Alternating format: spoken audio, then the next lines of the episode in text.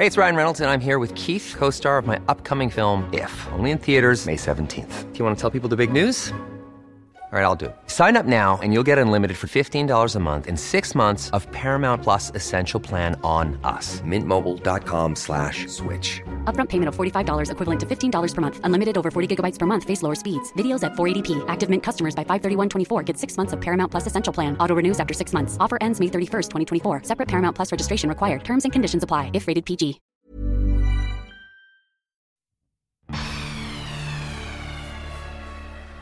Also am Schluss ist unser Geldbeutel das, was den Markt tatsächlich treibt. Solange wir zum billigsten Kotelett greifen, wird die brutale Massentierhaltung weitergehen. Wenn wir sagen, wir gehen zum Sonntagsbraten zurück, dann wird sich die Tierhaltung sehr verändern. Also das ist am Schluss auch eine Entscheidung, die wir als Verbraucher treffen.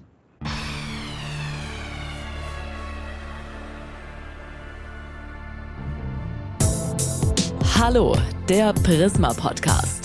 Unsere Redaktion holt die Unterhaltungswelt für euch ans Mikro. Wir sagen Hallo.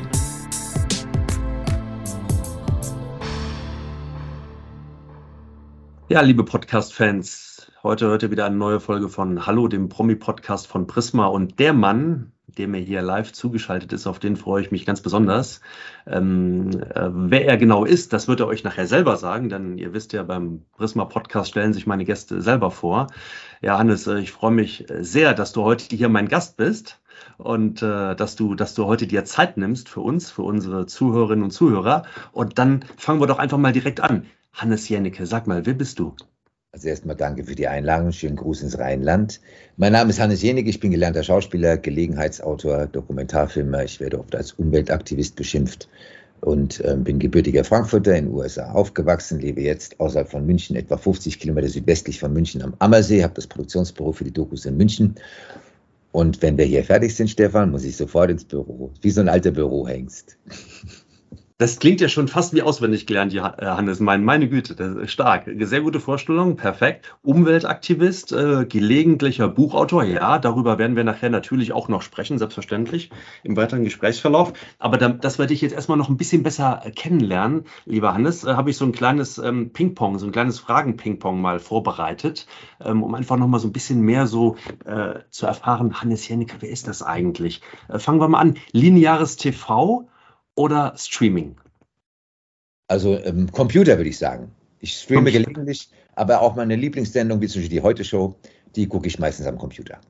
Ehrlich, die Heute Show? Das ist deine Lieblingssendung. Weshalb? Also ich zahle meine, weil ich finde, die einzige Art und Weise, wie man Politik heutzutage noch ertragen ist, äh, kann, ist per Satire und Humor. Ansonsten, glaube ich, würde ich mir, hätte ich mir längst die Kugel gegeben, wenn es nicht gelegentlich Satire und Humor geben würde. Naja, und das, obwohl deine Partei, in der du selbst Mitglied ist, inzwischen selber in Regierungsverantwortung des Landes. Aber da kommen wir gleich nochmal drauf zu sprechen. Gedrucktes Buch oder E-Book? Äh, gedrucktes Buch. Gedrucktes Buch. Bist du der Typ, der wirklich das, das Papier noch so in der Hand braucht und wenn er liest? Ja. Ganz alt, ich meine, bestimmt ein Generationsproblem. Ich bin halt jetzt über 60 und ich liebe es noch, Bücher anzufassen. Ich mag auch, wie Bücher riechen. Ich mag, wie sie im Regal aussehen. Ich finde Wohnung ohne Bücher ganz schrecklich und kalt. Also ich bin ganz haptisch und verschwende noch äh, Holzressourcen, indem ich Papierbücher lese, ja. Restaurant oder Lieferdienst? Definitiv Restaurant. Es gibt aber auch gute Lieferdienste, ne? die hochwertige, gute Ware auch liefern. Ne? Ich hasse Verpackungsmaterial. Ich, will, ähm, ich liebe Kneipen. Ich habe lange in Kneipen gearbeitet. Ich bin absoluter mhm. Kneipen-Restaurant-Fan. Stark. Fahrrad oder E-Bike? Fahrrad. Was, was bist du so für ein Fahrradtyp? Hast du so einen, so einen alten Drahtesel oder sitzt du auf einem Rennrad oder, oder bei uns hier im Rheinland im Übrigen, bei uns nennt man das Partyfahrrad, weil man damit halt dann abends, wenn man dann doch so drei, vier Kölsch zu viel hat, vielleicht irgendwie noch nach Hause kommen kann damit. Ja, da habe ich aber in Köln mal ein schlechtes Erleben. Ich bin mal relativ betrunken Fahrrad gefahren, hat die Polizei mich trotzdem runtergeholt. Ich musste zahlen. So, also insofern wäre ich vorsichtig, zumindest Sternhagel voll Fahrrad zu fahren. Da bist du nämlich auch Verkehrsteilnehmer. Also ich habe ähm, mir ein einziges Mal in meinem Leben in Köln ein neues Fahrrad gekauft, relativ teuer. Es wurde mir nach zwei Wochen später was gestohlen. Seitdem oh. fahre ich diverse gebrauchte Räder. Ich habe jetzt hier zu Hause zwei. Ich habe eins in München, ich habe eins in Berlin, habe eins in Köln. Also ich habe in jeder Großstadt einen, einen gebrauchten Drahtesel stehen. Ich habe ein Mountainbike, ich habe einen uralten, so einen aus in Holland. Wow. Also ich wow. habe schon eine ganze Kollektion von gebrauchten Fahrrädern. Und ich habe gehört, als du zuletzt in Amsterdam gedreht hast, dass das Erste, was du getan hast, hast du sofort ein Leihfahrrad genommen und bist dann zum Dreh immer mit dem Fahrrad in Amsterdam gefahren. Ne? Das ist in Holland, fährt kein Mensch mehr Auto, nur Idioten fahren mit dem Auto nach Holland. Das ist wunderbar, weil die ganzen Städte sind mittlerweile in den Innenstädten autofrei. Es wird alles auf dem Fahrrad transportiert, gemacht. Die Kinder werden im Fahrrad in Backfeeds zur Schule gefahren, da werden Eisschränke per Lastenfahrrad transportiert. Also die Holländer sind da sehr viel weiter als wir, obwohl das Wetter dort auch nicht schöner ist als bei uns. Musik von der Schallplatte oder aus der Musik-App auf dem Smartphone? Ganz schlimm, ich habe alles. Ich habe noch LPs, die sieht man im Hintergrund, wenn du da mal ganz kurz guckst. Äh, Moment, da habe ich noch eine Darauf LP. Darauf zielte meine CDs. Frage ab, weil du hast eine riesige Sammlung, wie ich gehört habe, ne? Ich habe leider, es ist ganz schlimm. Ich, hab, ich kann auch nie wieder umziehen. Ich habe viel zu viele LPs, eben noch viel zu viele CDs, aber ich streame auch. Also ich mache ich ich mach alles. Das Einzige, was ich echt aufgegeben habe, ist Chromdioxid-Kassetten. Die gibt es nicht mehr. Die habe ich abgeschafft. Okay. Ja, äh, Hannes, du bist äh, dankenswerterweise Teil unserer Prisma-Aktionswoche Fit und Gesund mit einem Schwerpunkt auf dem Thema Ernährung. Ähm, liebe Podcast-Hörerinnen und Hörer, an der Stelle sei gesagt, eine ganze Woche lang haben wir jeden Tag für euch eine Aktion und deshalb sprechen wir, Hannes, nachher auch ein Stück weit über das Thema Ernährung. Und jetzt fragen sich viele ja vielleicht, Mensch, das ist doch eigentlich ein Schauspieler. Was hat denn der mit, was hat denn der mit Ernährung zu tun? Aber sag's uns am besten doch selbst, Hannes. Naja, Ernährung ist ja auch ein Umweltthema. Also ich schmeiße immer gerne mit einer Zahl um mich. Ähm, ein Kilo Rindfleisch braucht bei der Produktion knapp 16.000 Liter Wasser. Ein Kilo Gemüse 320 Liter Wasser. Und für Futtersoja, mit dem unser Vieh gefüttert wird, wird der gesamte Regenwald im Amazonas, Argentinien, Brasilien weggerodet. Also ich bin halt ähm, echt überzeugt, die, die, der einfachste Hebel, den wir Verbraucher haben, um die Umwelt zu retten und was gegen den Klimawandel zu tun, ist tatsächlich die Reduktion unseres Fleischkonsums. Je weniger Fleisch wir essen, je eher wir zum Sonntagsbraten zurückkehren, der ja früher mal völlig normal war, desto besser fürs Klima, für Umwelt, für Natur, für gegen das Artensterben. Also wir haben als Esser und ähm, Leute, die halt sich ernähren wollen, unfassbar viele Möglichkeiten, tatsächlich was für Tierwohl, Tierschutz und für die Umwelt zu tun. Du sagst das ja aus voller Überzeugung und praktizierst das ja auch schon seit inzwischen, wenn ich richtig informiert bin, 40 Jahren. Du bist seit 40 Jahren überzeugter Vegetarier. Ähm, aus, aus Überzeugung oder macht dir das wirklich auch Spaß oder ist es für dich auch, dass du sagst, boah, das ist schon, ist schon schwierig auch? Also mir ist es nie schwer gefallen. Ich ähm, mag Tiere auch zu gern, ähm, um sie zu essen. Ähm, ich habe auch die Unterscheidung zwischen Nutztier, Haustier und Wildtier nie verstanden. Also wir finden ja Wildtiere faszinierend, solange sie uns nicht zu nahe kommen. Mhm. Wir finden Haustiere super süß und kuschelig. Wir geben Milliarden aus für Hunde, Accessoires, Hundefutter, Katzenfutter und ähnliches. Und Nutztiere werden in der Massentierhaltung gequält. Und ich habe diese Unterscheidung nie verstanden. Ich finde schon das Wort Nutztier ehrlich gesagt fragwürdig, weil das heißt, dass wir Tiere benutzen, ausnutzen. Ähm, insofern mache ich das schon auch einfach aus Überzeugung, weil ich glaube, Tiere haben es nicht verdient, so behandelt zu werden, wie das das in der Massentierhaltung der Fall ist.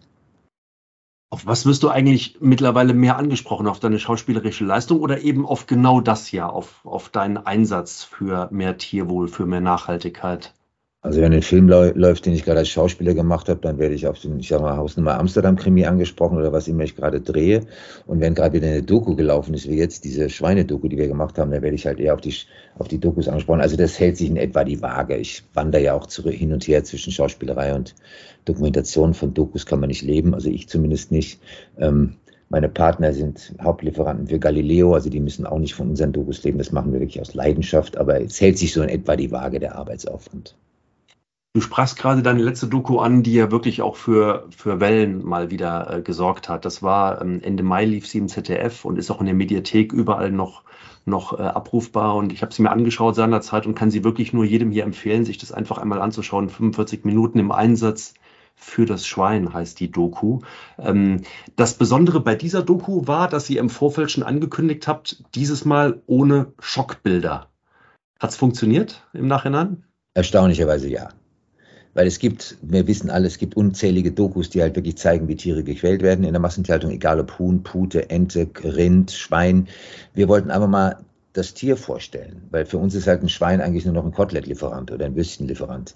Das ist eines der intelligentesten Tiere, das es gibt. Es ist hochsensibel. Die DNA ist der menschlichen so ähnlich, dass man mittlerweile Schweineorgane in den Menschen transplantieren kann. Anfang des Jahres wurde am Amerikaner ein Schweineherz implantiert und wir wir wollten einfach mal zeigen, was es für ein lustiges, intelligentes, neugieriges, soziales und überraschenderweise reinliches Tier das ist. Wenn ein Schwein Platz kriegt, ist es ein erstaunlich sauberes Tier. Wir quälen es um dreckig sein. Und das Wort Drecksau ist eigentlich eine Beschimpfung, die äh, nur entstanden ist, weil wir diese Tiere halt in viel zu kleinen Stellen halten und sie nicht, wie sie es in freier Natur machen, sich eine Toilette suchen. Wenn ein Schwein die Möglichkeit hat, dann geht das jeden Tag auf den gleichen Ort zum, entschuldige, kacken wie Katzen das tun. Und wir sperren sie halt in, in Ställe, so dass sie in ihrem eigenen Code stehen müssen. Also dass ich finde einfach unseren Umgang mit diesen Tieren in Anbetracht dessen, was es für tolle, witzige Tiere sind, einfach unangemessen. Mhm. Das kommt in der Doku ja sehr, sehr gut rüber, wobei ja aber auch auf der anderen Seite sehr, sehr viele positive Aspekte, wie ich finde, sehr, sehr gut herausgestellt werden, dass nämlich unheimlich viele Landwirte ja auch schon versuchen, gewisse Anstrengungen zu unternehmen, damit eben die Schweine ähm, lebenswert auch gehalten werden, nachhaltig gehalten werden und auch den Raum bekommen, den sie verdienen. Also ich finde, äh, um das mal als Kompliment für euch als Dokumacher rüberzuspielen, ähm, ihr habt das sehr, sehr ausgewogen und äh, sehr, sehr gut verständlich dargestellt. Es gibt fantastische äh, Bauern, die tatsächlich also Rassen halten, die im Freien leben können, die auch im Winter draußen sein können. Ähm, also wir haben einen dieser Musterunternehmer, sitzt in der Nähe von Limburg, ähm, den haben wir dort gedreht äh, und die erstaunlicherweise verdienen ja Geld, weil es gibt dann doch eine erstaunlich große Klientel von Käufern, die sagen, sie geben mehr Geld aus, wenn das Tier anständig gehalten wurde. Mhm. Andererseits hast du natürlich eine Massenindustrie, auch die großen Discounter, die großen Lebensmittelketten, die halt die Preise drücken, sodass viele Bauern gezwungen sind, ihre Schweine möglichst billig zu produzieren und das Schweinefleisch. Also da, das, am Schluss ist es der Verbraucher, der das entscheidet. Wenn wir sagen, wir kaufen keine Haltungsstufe 1, 2, 3 mehr, sondern nur Haltungsstufe 4, dann werden all die Lidl, Edeka, Rewe diese Haltungsstufen anbieten müssen. Also am Schluss ist unser Geldbeutel das, was den Markt tatsächlich treibt. Solange wir zum billigst Kotelett greifen, wird die brutale Massentierhaltung weitergehen. Wenn wir sagen, wir gehen zum Sonntagsbraten zurück, dann wird sich die Tierhaltung sehr verändern. Also das ist am Schluss auch eine Entscheidung, die wir als Verbraucher treffen. Die dann leider Gottes aber bei dem einen oder anderen auch immer wieder zu einer Preisfrage wird. Ne? Wenn man sagt, okay, der Sonntagsbraten, ja, ne? und der wird dann seinen Preis haben und dann möglicherweise keine drei Euro pro Stück kosten, sondern vielleicht auch 15, 20 oder 30 Euro pro Stück kosten, hört man doch so oft, gerade in der jetzigen Zeit, Stichwort Energiepreiskrise, das ist mir zu teuer, ich kann mir das gar nicht leisten. Was sagst du den Menschen, Hannes? Also, das ist genau die Frage. Isst du jetzt dreimal am Tag Billigfleisch oder gönnst du dir einmal die Woche ein richtig tolles Bio-Steak? Mhm. Und dann kommt es im Preis, am Schluss ist, bist du mit dem Sonntagsbraten, fährst du besser. Ganz einfach. Es gab mal einen wunderbaren Spruch, den hat meine Großmutter immer gesagt, die haben gesagt, billig können wir, können wir uns nicht leisten. Ja, und stimmt. Das ist einfach auch ungesund. Das Tier, was halt sein Leben lang gequält wurde, im Kasten stand, das ist kein gesundes Nahrungsmittel. Also ähm, ich denke auch, dass die Steuerpolitik da komplett versagt. Wir wissen alle, dass äh, die Mehrwertsteuer auf Fleisch ist ja reduziert in Deutschland. Mhm. Dadurch ist es künstlich billig gemacht worden. Wir zahlen auf alles andere volle Mehrwertsteuer von 90 Prozent und beim Fleisch ist es reduziert. Also wir müssen erstmal anfangen, das richtig zu besteuern. Dann bekäme das Fleisch auch wieder einen Wert. Und wenn wir dann mal den Leuten verklickern, wie viel Antibiotika, wie viel Hormone, wie viel Gift in diesem Fleisch drin ist, ich glaube, die würden das nie wieder anfassen. Also wir werden auch ganz schlimm an der Nase herumgeführt, wie diese ganzen Fleischprodukte tatsächlich produziert werden.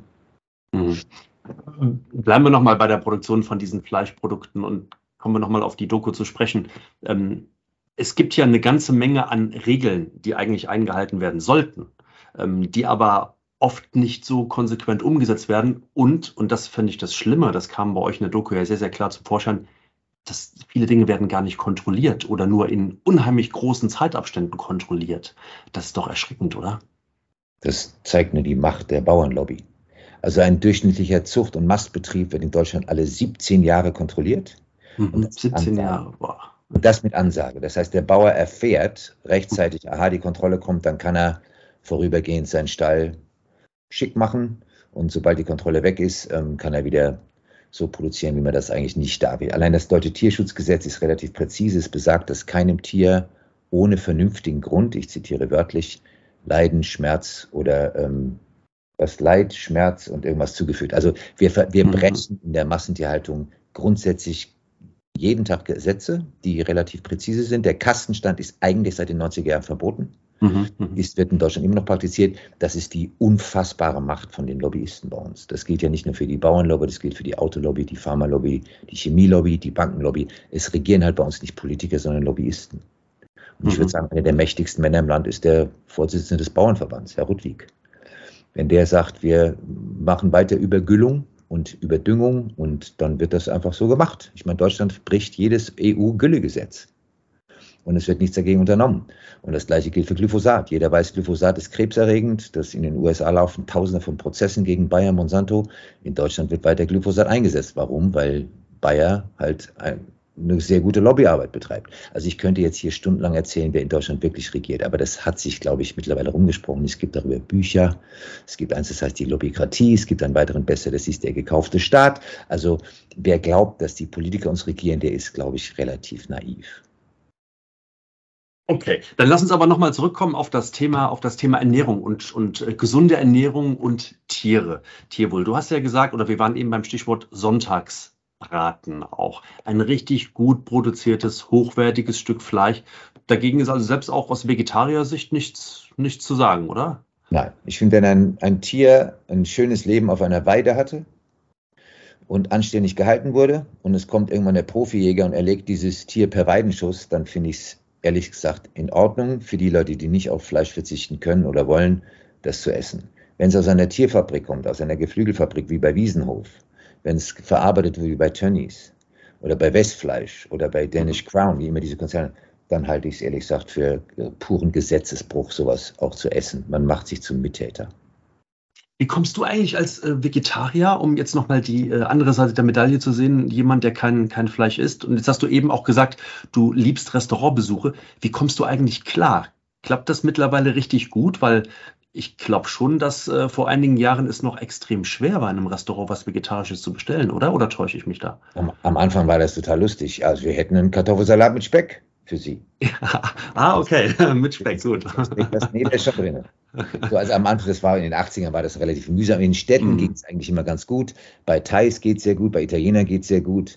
Ähm, in Bayern war es, als ich hierher gezogen bin, war wirklich in einem in dem Dorf, in dem ich lebe, gibt es ein gutbürgerliches Restaurant. Das habe ich einmal ausprobiert, sehr netter Laden. Da gab es eine Speisekarte mit einer Seite vegetarisches Doppelpunkt und darunter stand Forelle Blau und Forelle Müllerin. Mhm. Das war 2008, als ich hierher gezogen bin, tatsächlich in Bayern noch ein vegetarisches Gericht. Offensichtlich gelten Geflügel und Fisch in Bayern als Gemüse, zumindest auf dem Land. Ähm, das hat sich mittlerweile sehr verbessert. Also man kriegt fast überall mittlerweile vegetarische und manchmal sogar vegane Gerichte. Also es hat sich sehr viel getan in den letzten Jahren. Also ist für dich auch wirklich auch mittlerweile wieder ein richtiger Genuss, in ein Restaurant zu gehen und, und da wird man schon fündig auch, oder? Es war immer Genuss. Ich bin meine, die italienische Küche ist meine Lieblingsküche und da gibt es immer vegetarisch. Also solange es Pasta gibt, kann man auch sehr gut vegetarisch essen. Okay. Ähm, zum, zum Thema Schwein und zu eurer Doku. Ähm, das lief Ende Mai und jetzt habe ich gehört, dass demnächst schon wieder was äh, zum Thema Schwein im Mittelpunkt steht, nämlich du arbeitest an einem neuen Buch, das da heißt, und das können wir ruhig schon verraten, die große Sauerei. Das wird im November erscheinen und trägt einen noch ganz wichtigen Untertitel, den ich aus deiner Sicht mit Sicherheit nicht verschweigen sollte, denn der lautet, wie Agrarlobby und Lebensmittelindustrie uns belügen und betrügen. Ist das ein Resultat aus der Doku oder wie kam es zu dem Buch? Also ich nach der Doku, die lief halt doch, hat relativ viel Radau gemacht, sowohl auf der Befürworter als auch der Gegnerseite. Man kann sich vorstellen, der Bauernverband und die ganzen Schweinezüchter waren nicht besonders happy bei diesem Film. Die haben auch alles wieder versucht, um den beim ZDF stunk zu machen. Ist ihnen Gott sei Dank nicht geglückt. Aber da kamen mehrere Verlage auf mich zu und haben gesagt, warum machst du nicht ein Buch zu dem Thema? Und dann habe ich wie immer erstmal Nein gesagt, ich habe keine Zeit, ich muss hier und da. Und dann habe ich mich wieder breit quatschen lassen, jetzt habe ich ein Buch gemacht und ich muss ehrlich sagen, die Recherche zu diesem Buch war nicht besonders erfreulich. Also ich war selbst, obwohl ich in dem Thema relativ drin war, durch die Doku-Dreharbeiten, haben wir noch Sachen bei der Recherche, ich mache das zusammen mit einem großartigen Koordinator namens Fretzelin, wir haben Sachen entdeckt bei der Recherche, die sind sowas von erschreckend und menschenverachtend und zynisch. Da ist mir, selbst mir hat es dann gelegentlich die Sprache verschlagen. Magst du mal ein Beispiel nennen? Ja, Tierhaltung, damit fängt es mal an dass in der Tierhaltung weitaus mehr Antibiotika eingesetzt werden als in der Humanmedizin. Dass wenn die nicht mehr greifen, werden sogenannte Reserveantibiotika eingesetzt. Das sind die, die nur noch eigentlich angewendet werden, wenn gar nichts anderes mehr hilft. Selbst die werden in der Massentierhaltung angewendet. Es wird massiv mit genmanipulierten, ähm, es wird massiv an der, an der Gentechnik herumgeschraubt. Wir verfüttern äh, obwohl es verboten ist, genmanipuliertes Soja in unfassbaren Mengen. In Deutschland ist offiziell in der gesamten EU sind genmanipulierte Nahrungsmittel verboten, aber leider wird unser Vieh fast ausschließlich mit genmanipuliertem Soja gefüttert. Also landet das auf unseren Tellern. Also da werden, wird jedes Gesetz, was wir kennen zum Thema Nahrungsmittelsicherheit, wird unterlaufen. Es ist nicht nur das Tierschutzgesetz. Das gleiche gilt für Pestizide. Also ich möchte jetzt hier niemanden den Appetit verderben, aber man sollte tatsächlich beim Einkaufen sich erstmal ein bisschen schlau machen. Es ist wirklich nicht gesund, was uns in den Supermärkten, Discountern und Lebensmittelgeschäften vor die Nase gelegt wird. Es ist zum großen Teil tatsächlich einfach gesundheitsschädigend. Du sagst, man sollte sich beim Einkauf im Supermarkt oder im Discounter, dagegen spricht ja erstmal nichts, aber ähm, man sollte sich da schlau machen. Wie kann man das denn tun? Thematisiert ja, das im Buch? Ich habe nichts gegen Discounter. Im Gegenteil, also wenn, solange, ich meine, erstaunlicherweise kriegt man ja bei Lidl jetzt mittlerweile eine ganz erstaunliche Auswahl an Bio- und Fairtrade-Produkten. Finde ich erfreulich. Das gleiche gilt für Aldi, das gleiche gilt für Rewe und Edeka und die großen Ketten. Also ich sage jetzt nicht, dass man grundsätzlich die großen Lebensmittelkonzerne meiden sollte, aber man sollte sich sehr genau anschauen, was man sich in diesen Läden in den Einkaufswagen legt. Und ich würde zum Beispiel bei Haltungsstufe 1, 2, drei, selbst bei vier bin ich skeptisch. Also wir reden jetzt dauernd über Tierwohl, eine Vokabel, die ich überhaupt nicht verstehe. Eigentlich geht es um Tierschutz. Ähm, weil selbst der Unterschied zwischen Haltungsstufe 1 und 2 entspricht, was das Platzangebot für eine Sau betrifft, in etwa einem DIN A4-Blatt. Jetzt kann mir keiner erzählen, dass es tatsächlich was mit Tierwohl zu tun hat. Also da wird uns auch, wir werden da so an der belogen und an der Nase herumgeführt. Also ich denke einfach, man sollte, wenn man sich irgendwie leisten kann, schauen, dass man Bioprodukte kauft und auch bei Obst, Gemüse nicht Sachen, die halt dauernd gespritzt werden mit irgendwelchen Pestiziden, Fungiziden, Herbiziden, Insektiziden, das essen wir ja alles mit, sondern tatsächlich einfach bei seinem Budget darüber nachdenken, dass eigentlich unsere Ernährung mit das Wichtigste ist. Es ist tausendmal wichtiger, als Geld für Klamotten rauszuhauen oder für das neueste Smartphone für den teuersten HDTV, ich weiß nicht was, Bildschirm, damit man dann das Dschungelcamp noch ein bisschen schärfer gucken kann. Also ich glaube, unsere Prioritäten sollten sich dahingehend verschieben, dass wir beim Essen tatsächlich mehr ausgeben, als wir das tun. Ja, ich glaube, Prioritäten verschieben ist ein sehr, sehr guter Ansatz. Ähm, wie schaffen wir es denn, den, den Menschen oder der Bevölkerung, ich meine, in Deutschland allein leben 80 Millionen Menschen, wie schaffen wir es denn, denen beizubringen, dass sie ihre Prioritäten ich will es jetzt nicht als, als äh, äh, Verbot irgendwo aussprechen, zu verschieben haben, aber dass sie doch mal darüber nachdenken sollten, ihre Prioritäten anders zu setzen. Wie bekommen wir das hin? Ja, das sind wir als Medienleute erstmal gefragt, sonst Frage Information. Ich glaube mhm. auch, das ist eine Frage unserer Schulbildung. Ich halte das deutsche Bildungssystem für absolut reformbedürftig. Wer das Buch von Richard David Precht gelesen hat über das deutsche Schulsystem, versteht sehr schnell, dass wir immer noch nach den Prinzipien von preußischen Militärakademien in der Schule unterrichtet werden. Ich glaube, da herrscht ein gewisser Handlungsbedarf. Es, es wundert mich auch nicht, dass wir bei der PISA-Studie immer ziemlich beschissen abschneiden. Man könnte ja mal Leute nach Finnland schicken, nach Neuseeland, Dänemark, Schweden, Norwegen, also in die Länder, wo die so, wo die bei der PISA-Studie immer so unfassbar gut abschneiden. Man könnte immer sagen, was machen die eigentlich da? Und das vielleicht mal kopieren. Das gilt ja für ganz vieles. Also ich glaube, es ist erstmal ein, ein Schulthema. Ich glaube, Nachhaltigkeit und Ernährungskunde sollte ab der ersten Klasse eingeführt werden, damit Leute wirklich einfach lernen, wie wichtig es ist, sich gesund zu ernähren. Es ist ja auch wirtschaftlich ganz dumm, ähm, giftige Nahrungsmittel zuzulassen, weil das rächt sich ja immer über das Gesundheitssystem. Also je mehr ungesunde Lebensmittel, je mehr Zucker, und Billigfleisch wir essen, desto teurer wird es am Schluss, weil wir halt alle krank werden. Also die häufigste Todesursache ist nach wie vor sind Herzerkrankungen, woher kommen die, hoher Blutdruck, Cholesterin und so weiter und so fort. Also diese Idee, man möchte möglichst billig essen, rächt sich ja, weil dann das Gesundheitssystem unfassbar teuer wird. Ich meine, ich glaube, 64 Prozent der deutschen Männer sind übergewichtig, 57 Prozent der deutschen Frauen und 25 Prozent der Deutschen sind adipös. Das kommt ja nicht daher, dass das alles willenlose Fresssäcke sind. Das kommt daher, dass unsere Nahrungsmittel einfach schlechte Qualität haben, überzuckert sind, zu fettig sind. Also ich finde, da hat auch der Staat natürlich eine gewisse Aufgabe. Die nächste, der nächste Hebel wäre eine CO2-Steuer. Würde man CO2 ähm, einfach dem jedem Produkt, das CO2-intensiv produziert wird, einen gewissen Preis geben, würde jeder Verbraucher sofort sagen, Moment, das ist mir jetzt vom CO2-Preis leider zu teuer. Musterbeispiel Mexiko. Mexiko hat ja irgendwann über die Amerikaner überholt, was Überfettung betrifft. Dann haben die irgendwann vor fünf, sechs Jahren eine Zuckersteuer eingeführt. Mittlerweile ist Mexiko nicht mehr das dickleibigste Land der Erde. Es geht ja fast alles über den Preis. Solange ungesunde Lebensmittel billig sind und gesunde Mittel, Lebensmittel teuer, werden Leute übergewichtig sein und ungesund sein. Es müsste ja genau umgekehrt sein. Es müsste ja die Bioware billig sein, das gesunde Essen und das konventionelle Giftfutter müsste teuer sein. Und sowas läuft nur über den CO2-Preis. Hey, it's Ryan Reynolds, and I'm here with Keith, co star of my upcoming film, If, only in theaters, May 17th. Do you want to tell people the big news? All right, I'll do it. Sign up now and you'll get unlimited for $15 a month in six months of Paramount Plus Essential Plan on us. Mintmobile.com slash switch. Upfront payment of $45 equivalent to $15 per month. Unlimited over 40 gigabytes per month. Face lower speeds. Videos at 480p. Active Mint customers by 531.24 get six months of Paramount Plus Essential Plan. Auto renews after six months. Offer ends May 31st, 2024. Separate Paramount Plus registration required. Terms and conditions apply if rated PG. Du äh, sagst, ähm, äh, ab der ersten Klasse gehört das Thema Nachhaltigkeit und gesunde Ernährung eigentlich auf den Lehrplan. Ähm, unterstreiche ich voll und ganz. Ähm, ich glaube, damit kann man sogar teilweise im Kindergarten auch spielerisch schon beginnen. Äh, wären nicht generell die junge Zielgruppe, also Kinder und Jugendliche, eigentlich die richtige Zielgruppe, weil wir da die Generation von morgen ansprechen, dass wir sie dafür begeistern müssen, doch einfach ein bisschen mehr nachzudenken, doch einfach ein bisschen nachhaltiger sich mit den Themen zu beschäftigen. Naja, da haben wir nämlich eine harte Konkurrenz und die Konkurrenz heißt McDonalds. Ich meine, an wen appelliert denn die gesamte McDonalds-Werbung mit kleinen Clowns und lustigen Spielplätzen und bunten mhm. Sachen? Äh, die Junk- und Fastfood-Industrie will natürlich die Kinder ganz früh konditionieren, damit sie das mögen. Das war früher was bei der Zigarette. Absolut. Der Wer spielt Cowboy und Indianer? Kleine Kinder. Womit hat Marlboro geworben? Mit einem Cowboy.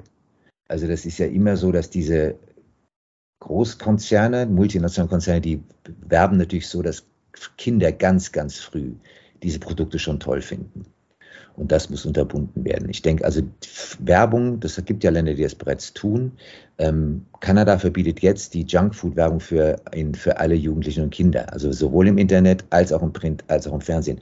Ähm, das, glaube ich, halte ich für ganz wichtig, weil wenn du einem Kind sagst, ey, also das süße Zeug da ist ungesund, dann kommt aber ein Ferrero und sagt, das ist so lecker, das musst du essen, dann haben wir natürlich keine Chance, weil das Kind wird sagen, hm, Ferrero, das ist aber lecker. Nutella, mega lecker. Dass es ein hochgiftiges Produkt ist, das wird der Ferrero nicht erzählen. Jetzt mal abgesehen von ihrem Salmonellen-Skandal, den sie gerade hatten in Belgien und so. Also wir haben natürlich da eine, einen unfassbar äh, großen Gegner, der heißt die Werbung der Lebensmittelindustrie. Na, ich meinte es eher sogar fast schon edukativ. Zum Beispiel, indem man vielleicht kleine Kinder auch einmal in Gartenbaubetriebe führt, ähm, äh, auf Bauernhöfe führt, mal mit Öko-Bauern zusammenbringt und sie Super mal vielleicht Idee. auch ne, über den Wochenmarkt gehen lässt und sagt, hey, guck mal, das sind Kartoffeln, die wachsen hier einen Kilometer weiter auf dem Feld und da wohnst du mit deiner Mama nebenan, oder? Ist das, das müssten wir doch mehr Stefan, schaffen eigentlich. Bin ich voll bei dir, aber genau das Kind, was auf dem Biobauernhof dann einen Klassenausflug gemacht hat, das sieht im Fernsehen an Bundesliga-Stars und Nationalspiele, die für Beefy Werbung machen. Ja, ja. Ja. Also ähm, da müsste man auch tatsächlich mal schauen, dass diese Kinder nicht dauernd von der Werbung traktiert werden. Also ich bin da komplett bei dir. Ich denke auch, dass jede neunte, zehnte Klasse sollte einmal einen Schulausflug machen in einen Schlachthof bei Herrn Tönnies oder bei Wiesenhof und in einen Massentierhaltungsbetrieb, dann, damit die Leute mal sehen, damit wir in der Schule lernen, wie Fleisch produziert wird. Das wird ja alles so klinisch weggelogen. Es wird ja möglichst verheimlicht. Ich meine, ich selbst mittlerweile die Tiertransporter am Sichtblenden. Früher konntest du auf der Autobahn noch Laster mhm. sehen. Da hast du durch die Gitter noch gesehen, was das jetzt ist, das alles zugemacht, damit wir, damit wir bloß nicht sehen, wie das produziert wird. Also ich, da hast du völlig recht. Ich denke, das muss alles in die Schule. Ab, von mir aus ab der Kita, erste Klasse. Äh, das gleiche gilt für Plastikvermüllung. Warum erstickt Deutschland ist der Europameister in der Produktion von Plastikmüll? Auch das könnte man in den Schulen mal so unterrichten, dass kein Kind mehr zu einem blöden To-Go-Becher greift. Wir verballern, glaube ich, pro Stunde in Deutschland irgendwie, ich habe es vergessen, es sind Milliarden von Kaffeebechern. Warum? Verbiet doch den Quatsch einfach. Also wir halten fest, so als kleines Zwischenfazit, wir müssen äh, es schaffen, dass wir ein Verständnis alle dafür aufbringen, dass uns gute Ernährung etwas wert sein muss. Es muss uns etwas wert in der Recherche sein. Es muss uns auch im Portemonnaie etwas mehr wert sein, um auf der anderen Seite dafür wiederum, wo wir bislang massenhaft wenig Geld ausgeben, vielleicht etwas eher Ungesunderes weglassen. Kann man das so als mehr Wert, mehr Bewusstsein für etwas Wertvolles schaffen. Kann man das so sagen, Hannes? Absolut. Ich glaube, Essen sollte mehr sein als ein Sattmacher und irgendwie billig. In Deutschland ist die Oberpriorität oft, das Essen muss billig sein und satt machen. Es gibt Länder, da wird das, das, wird das Essen wirklich zelebriert, wie in Frankreich, Italien. Da lässt man sich auch sehr viel mehr Zeit zum Essen. Da rennt nicht alles durch die Stadt und holt sich bei Kamps irgendwie eine Backware und steckt sich die im Laufen auch noch im Mund, sondern wird, setzt man sich hin und isst mit Genuss. Ich glaube, wir sollten auch einfach mal wieder einfach Respekt haben vor eigentlich dem Wichtigsten, was der Körper braucht. Das ist gute Nahrung. Bei uns wird es so getan, als wäre ein teures Auto wichtiger als gutes Essen oder ein teures Smartphone oder eine teure Urlaubsreise. Und ich glaube, es gibt Länder, da ist es genau umgekehrt. Italiener geben fast das Doppelte aus für Essen und Trinken wie wir. Franzosen auch da hat es eine andere Wertschätzung. Und ich glaube, daran könnte man sich vielleicht ein bisschen orientieren. Guter Tipp von dir, finde ich. Also einfach auch beim Essen einfach mal sich mehr Zeit fürs Essen nehmen und auch bewusster essen, um auch bewusster auch wahrzunehmen, dass es Lebensmittel sind und teilweise ja auch tierische Produkte, äh, die da hergestellt wurden und nicht einfach nur irgendwelche nebenbilligen Nebenerzeugnisse sind. Finde ich sehr gut. Kommen wir nochmal zurück auf dein, dein Buch, was da gerade am Entstehen ist, wenn man es mal so, so sagen darf, die große Sauerei. Und äh, wenn ich so kurz über meine Kamera gucke, dann sehe ich da oben bei mir auf dem Sideboard auch ein Smoothie stehen. Ich trinke ganz gern diese Smoothies und die haben alle, das sehe ich aus der Ferne, die haben ja alle mittlerweile auch Logos, irgendwelche grünen Logos. Und in deinem Buch kommst du ja auch auf diese ganzen Label zu sprechen. Also mir geht es ehrlicherweise so, Hannes, ich weiß schon gar nicht mehr, hinter welchem Label was steckt. Also ich sehe da immer nur auf irgendeinem Produkt ein, zwei, drei Label, dann denke ich, boah, super, das ist in Ordnung, das kannst du kaufen, oder? Das also ist das doch ist ein, ein Trugschluss. Absoluter Dschungel geworden. Also ich habe, wir haben wirklich wochenlang recherchiert, Fred und ich, äh, was an Siegeln freie Erfindungen sind, wo überhaupt nichts dahinter steckt. Mhm. Also dieses ganze, die Tierwohlkampagne, Tierwohlsiegel, das ist alles völliger Quatsch. Am Schluss bleiben wirklich wenn man ganz ehrlich ist, drei Siegel übrig. Das strengste ist das Demeter-Siegel. Das ist natürlich Aha. auch immer das teuerste Produkt. Ja. Und dann gibt es noch Naturland und Bioland. Das sind die einzigen Siegel, die ernst zu nehmen sind. Fairtrade kann man noch weitestgehend vertrauen. Und bei Bio weiß man, dass dort weniger Chemikalien eingesetzt werden. Aber alle anderen Siegel, das gilt nicht nur für die Essensbranche, auch für die Textilbranche, sind natürlich zum größten Teil freie Erfindung von welchen Konzernen, die da irgendwelchen Quatsch drauf pappen, damit wir uns beim Shoppen besser fühlen. Also 90 Prozent aller Siegel sind einfach Lug und Trug. Das wusste ich auch nicht. Ich habe mich ganz oft hab ich gesagt, oh, guck mal, da steht was drauf, ah, das ist so und so ja. und regional und das stimmt ja alles vorne und hinten. Das ist eine grüne Verpackung, ist Ne, da wird ja. gelogen. Also eigentlich müssten all diese Konzernlenker die längsten Nasen der Welt haben, weil da wird gelogen wie gedruckt. Das ist unfassbar. Die pappen auf alles irgendwas drauf und wir sollen drauf reinfallen. Und tun ich, ich selber bin ja immer drauf reingefallen. Jetzt hast du mir mit deinem Verlag, äh, bei dem das Buch erscheint, das ist der Yes Verlag, ähm, ja freundlicherweise die Gelegenheit gegeben, mal kurz in euren Arbeitsstand hineinzuschnuppern, in das Manuskript, an dem ihr noch formt und feilt. Und wir werden daraus jetzt natürlich nichts vorlesen und zitieren, aber ähm, ich möchte eine Stelle gerne ansprechen. Du hast ja ähm, ähm diese Logos, über die wir gerade gesprochen haben, und Siegel und auch Codierungen auf den Produkten knallhart recherchiert. Und ich glaube, da gibt es eine Stelle im Buch, in dem du aufgedeckt hast, ähm, dass dann ein Biofleisch aus Österreich dann aber über mehrere hundert Kilometer trotzdem noch gefahren wurde und im Grunde genommen, dass dann, wenn man das allein mal, mal gegenrechnen würde, gar nicht mehr unter so ein Label fallen dürfte. Ich finde, sowas geht doch eigentlich gar nicht. Ne? Ja, das ist unfassbar, wie da gemogelt wird. Also schon das Wort regional wird dann doch so ausgelegt, dass es aus Kreuz und Quer aus Europa kommen kann. Mhm. Ähm, alles, wo drauf steht, also das sei fair produziert, es sei äh, gesund produziert. Also wenn das nicht diese wirklich drei Labels sind, die ich gerade oder Siegel sind, die ich gerade erwähnt habe, sollte man eigentlich die Finger davon lassen. Also ich habe, das ist so schwer, sich das zu merken. Wir haben uns, ich insgesamt 40, 50 Siegel gefunden, auch wo dann steht, ja, folgen Sie diesem Barcode. Und dieser Barcode führt zu gar nichts. Du bist eine halbe Stunde im Netz und dann kommt irgendwann raus, ja, ähm, dieses Label wurde von Aldi, von Lidl, ich weiß nicht, von selber kreiert. Also da gibt es auch überhaupt keine Kontrollstellen oder so. Insofern habe ich mir einfach gemerkt, Demeter, Bioland und Naturland. Und wenn das draufsteht, ist es, glaube ich, halbwegs okay. Und wenn es nicht draufsteht, Finger weg. Also das ist so, mit meinem alternden Gedächtnis ist das das Einzige, was ich mir erst nach der Arbeit an diesem Kapitel gemerkt habe. Wenn es nicht Bioland, Naturland oder Demeter ist, dann lasse ich einfach, fahre ich mit meinem Einkaufswägelchen weiter. Also, die große Sauerei wird das Buch heißen, wie Agrarlobby und Lebensmittelindustrie uns belügen und betrügen, erscheint ab Mitte November, richtig, im Yes Verlag. Ja, wenn wir dann irgendwann fertig werden, soll es im November dann rauskommen, ja. Schön. Ähm, Hannes, wenn du auf deinen bei deinen Doku-Drehs oder aber auch zum Beispiel bei, bei Amsterdam-Krimis dann teilweise auch bis zu drei Monate am Set Set bist oder unterwegs bist und drehst, wie ernährst du dich denn dann da? Hast du da, hast du da besondere, also hast du da irgendwo so einen Tipp? Hast du immer was dabei? Hast du immer Obst dabei? Denn ich stelle mir das so vor und ich durfte ja auch schon bei dem einen oder anderen Dreh mal dabei sein. Da werden ja immer diese kleinen, äh, ich nenne sie mal so Mini-Verpflegungsstätte auch aufgebaut, wo ihr eure Container habt, wo ihr eure Maske habt und da gibt es dann auch immer so einen kleinen Verpflegungswagen. Der ist doch nicht unbedingt immer was für dich, oder? Naja, also das hat sich sehr verbessert. Also gerade ich drehe jetzt ja? seit 2017 den Amsterdam-Krimi.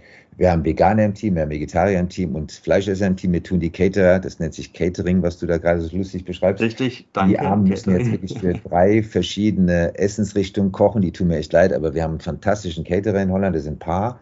Und ah. die machen also was für Veganer, die machen was für Vegetarier, für Fleischesser. Also da bin ich, da, am Set wird man toll versorgt, weil mittlerweile gibt es dann doch erstaunlich viel Veganer und Vegetarier in den Teams. Okay, okay, gut. Also da muss, müssen das wir uns Einzige, um dich keine immer Gedanken dabei habe, ist mein äh, sowas hier, so ein Trinkbecher. Aha, aha. Eine eigene Trinkflasche. Also weil ich hasse dieses To-Go-Plastik-Müllzeug. Und da ist was drin? Wasser oder, oder nimmst du den also In meinem Becher ist in der Regel Kaffee. Ich schaffe pro Tag wahrscheinlich 10 bis 15 Espressos und noch ein paar Kaffeebecher obendrauf. Und ansonsten habe ich immer eine Wasserflasche dabei. So eine Metallflasche, die ich halt auffülle. Ich brauche kein PET. Kein Mensch braucht PET.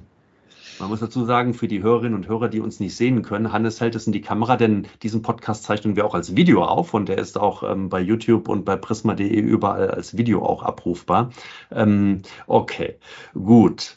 Hannes, du hast eine eigene Stiftung gegründet. Darüber muss ich unbedingt mit dir noch sprechen, denn ähm, du bist ja seit 2005 als ähm, ähm, äh, für das ZDF unterwegs mit deinen Dokus und hast da eine ganze Menge an Tier- Wohl und auch Tierleid auf der Welt schon gesehen. War das für dich so ein bisschen der Antrieb zu sagen, hey, ich muss da jetzt noch mehr mich persönlich engagieren und eine eigene Stiftung gründen? Also ich bin natürlich von guten, klugen Bekannten gewarnt worden, was das ist eine unfassbare Arbeit, ist ein Aufwand. Also Peter Maffay hat gesagt, Hannes, wenn du nicht zwei Monate im Jahr in die Stiftung steckst, brauchst du es gar nicht erst anfangen. Katharina Witt hat mir gesagt, die auch eine Stiftung hat, mach das bloß nicht, du hast so viel um die Ohren. Ich habe es trotzdem gemacht aus zwei einfachen Gründen. Ähm, Einerseits bekam ich plötzlich eine Erbschaft vermacht von einer, ich bekam einen Brief von einem Amtsgericht und da hat mir eine verstorbene Frau testamentarisch einen doch erstaunlichen sechsstelligen Betrag hinterlassen. Ich möchte wow. bitte wow. etwas tun und zwar mit, dem, mit der expliziten Auflage, und das hat der Testamentsvollstrecker auch Gott sei Dank sehr streng kontrolliert, ähm, dass ich damit was für den Regenwald in die Orang-Utans in Borneo tun soll. Und dann war ich ein bisschen ratlos und habe dann überlegt, das wird wahrscheinlich nicht das letzte Mal sein. Mittlerweile kriege ich erstaunlich oft solche Spenden, die gesagt haben, Herr wie kann man Sie denn unterstützen? Da habe ich dann immer gesagt, naja, also wenn Sie Geparden mögen, dann schicken Sie dahin. Wenn Sie Elefanten mögen, schicken Sie zum, äh, zu Daphne Sheldrake nach Kenia. Und das war mir am Schluss immer zu viel Arbeit, immer 30, 40 Organisationen nennen zu müssen, um zu sagen, wenn Sie das, dann so. Jetzt habe ich eine eigene Stiftung und die Idee ist folgende. Es gibt natürlich sehr große, sehr wohlhabende Umweltorganisationen, die halt viel Geld haben. Aber die Leute, mit denen wir drehen, die wirklich an der Front stehen, egal ob in Südamerika, in Afrika, in Asien, die sind meistens ganz kleine Truppen und die sind völlig unterfinanziert. Und die riskieren wirklich oft ihr Leben. Siehe Amazonas ist gerade heute ein Bericht rausgekommen, wie viele Hunderte von Umweltschützern in Südamerika umgebracht werden bei dem Versuch, Regenwald und Arten zu retten. Und die kriegen halt kein Geld von den großen Organisationen. Und genau die will ich unterstützen. Das sind genau die Leute, die wir in unseren Dokus oft drin haben. Ich muss der Beispiel Stefanie Brendel, Shark Allies ist eine der wichtigsten Hai-Aktivisten weltweit, völlig unterfinanziert, die kriegt Geld von uns. Es gibt eine Gruppe in Indonesien, die sind Pro-Fauna, die versuchen tatsächlich den, die Regenwaldvernichtung zu stoppen. Die sind völlig unterfinanziert. Als wir die kennengelernt haben, hatten die gerade zwei Leute verloren bei dem Versuch, den illegalen Tierhandel zu stoppen. Und solche Leute unterstütze ich jetzt. Einfach diese, ich sage das mal, die Frontschweine, die ihr Leben riskieren, um die Natur zu schützen. Und ähm, das läuft erstaunlich gut. Es ist wahnsinnig viel Arbeit. Aber es ist auch extrem befriedigend, muss ich sagen. Alle Achtung, sehr stark, Hannes. Ähm, Pelorus Jack Foundation heißt die Stiftung.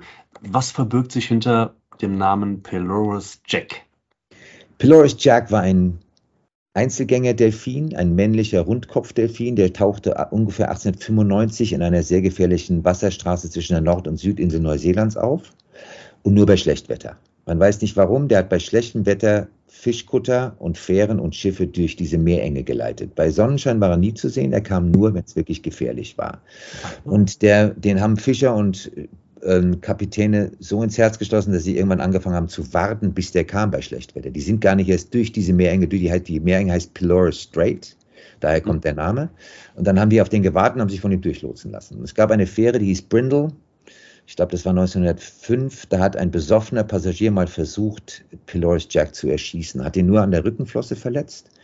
Dieses Schiff hat er dann nicht mehr durchgelost, ist ein Jahr später auf Grund gelaufen. Und diesem Delfin haben die Neuseeländer im Hafen von Auckland ein Denkmal gesetzt. Und ich bin irgendwann auf einer Neuseelandreise an diesem Denkmal vorbei und gesagt, was, wieso steht hier ein Delfin-Denkmal? Es war der erste Meeressäuger, der hier unter Meeresschutz gestellt wurde und das erste Meerestier, was überhaupt gesetzlich geschützt wurde. Und ich fand diese Geschichte so rührend, dass ich meine Stiftung nach dem genannt habe. Es war einfach ein Delfin, der Menschen geholfen hat. Und ich würde gerne einfach ein bisschen was zurückgeben an die Natur, weil die Natur gibt uns unendlich viel und wir plündern sie eigentlich nur oder misshandeln sie. Und die Idee ist, dass diese Stiftung, the Pelorus Jack Foundation, einfach der Natur ein bisschen was zurückgibt. Eine wundervolle Geschichte zu einer wundervollen Idee für eine wundervolle Stiftung, lieber Hannes, die wir sehr gerne unterstützen. Und für euch, liebe Zuhörerinnen und Zuhörer, wie ihr das tun könnt, dazu gibt es in den Show Notes einen Hinweis zur Pelorus Jack Foundation. Ganz Hannes, äh, wenn pelorisjack.org. Da steht Perfekt. alles, was wir treiben. Da sind auch all die Leute, die wir unterstützen. Da ist alles drauf lorisjack.org. Kann man nicht oft genug sagen an der Stelle. Ähm, wenn der neues Buch erscheint, Hannes, unterschreibst du uns ein paar Exemplare und wir verlosen das unter allen die, die unseren Podcast hier gut finden und teilen, teilen, teilen. Machen wir das? Mit Vergnügen, wenn das Buch dann irgendwann fertig wird. Ja. Das muss das, überhaupt erst mal fertig werden. Aber das ist ja dann schon ein Rekordtempo, oder? Wenn die, die Doku im Mai erschienen ist und das Buch jetzt ja. schon im November. Also wie, wie, wie habt ihr das geschafft in so weniger, in so kurzer Zeit? Also hat der Fred da äh, maßgeblich Gas gegeben beim Schreiben? Oder? Wir haben das tatsächlich ähm, jetzt Monate hin und her geschrieben. Wir haben beide, glaube ich, sehr wenig geschlafen. Also meine letzten mhm. Mails gingen immer so um drei, halb vier morgens raus. Ich bekam seine ersten Mails so gegen fünf, halb sechs. Also wir haben einfach jetzt mal echt wenig geschlafen. Und ich bin ehrlich gesagt froh, wenn es jetzt dann irgendwann fertig ist. Red Selin heißt der, der Co-Autor des Buches ja. Die große Sauerei. Ja, dann wissen wir jetzt auch, wie ein sehr erfolgreicher und äh, weit über Deutschland hinaus bekannter Schauspieler ein Buch schreibt oder wie er das gemeinsam mit einem Co-Autoren tut. Lieber Hannes, vielen, vielen herzlichen Dank für dieses tolle Gespräch. Mir hat es echt richtig, richtig viel Spaß gemacht. Also wir haben das ein oder andere aus dir rauskitzeln können, was dir wichtig ist zum Thema gute Ernährung. Ich glaube, wir haben den ein oder anderen Tipp auch für unsere Zuhörerinnen und Zuhörer. Also ich glaube, in dem Mittelpunkt kann man wirklich nochmal stellen, wir brauchen mehr Bewusstsein für gute Nahrung, für die Produktion von guter Nahrung, für ein wertvolles Essen, für eine wertvolle Ernährung. Dann wären wir alle schon ein kleines Stückchen weiter. Kann man das so sagen? Ja, also ich glaube einfach, der Hofladen, die kleinen Bioläden, die kleinen Händler ist, glaube ich, immer die bessere Wahl als diese Riesenläden. Und das Zweite ist, man muss sich halt ein bisschen schlau machen, einfach hinter die Werbefassade gucken, die uns von der Lebensmittelindustrie einfach auf die Nase gebunden wird. Es wird uns alles als gesund und lecker angepriesen. In Wirklichkeit müssen wir uns leider schlau machen. Es bleibt beim sogenannten Endverbraucher und der Endverbraucherin hängen, zu wissen, was wir uns dann in den Einkaufswagen legen. Ja, lieber Hannes, wenn wir dann den einen oder anderen Hörer oder die Hörerin äh, von, von unserem heutigen Podcast zum Nachdenken zumindest mal angeregt haben, ich glaube, dann sind wir schon mal einen kleinen Schritt gemeinsam weiter vorangekommen. Darüber würden wir beide uns zumindest sehr, sehr freuen. Ja, das war wieder eine Folge von Hallo, dem Promi-Podcast von Prisma und äh, hört auch gerne mal in unsere anderen Folgen rein. Wer an Urlaub und an Reisetipps interessiert ist, hört auch gerne mal unsere Show Hallo Urlaub.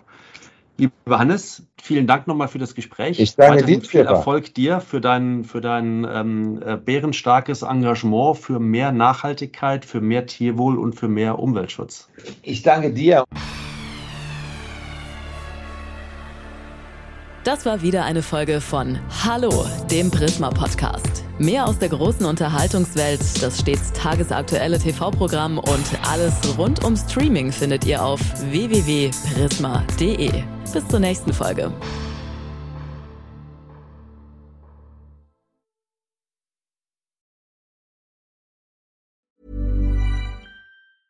Even when we're on a budget, we still deserve nice things. Quince is a place to scoop up stunning high-end goods for 50 to 80% less than similar brands. They have buttery soft cashmere sweaters starting at $50, luxurious Italian leather bags, and so much more. Plus, Quince only works with factories that use safe, ethical, and responsible manufacturing. Get the high-end goods you'll love without the high price tag with Quince. Go to quince.com/style for free shipping and 365-day returns.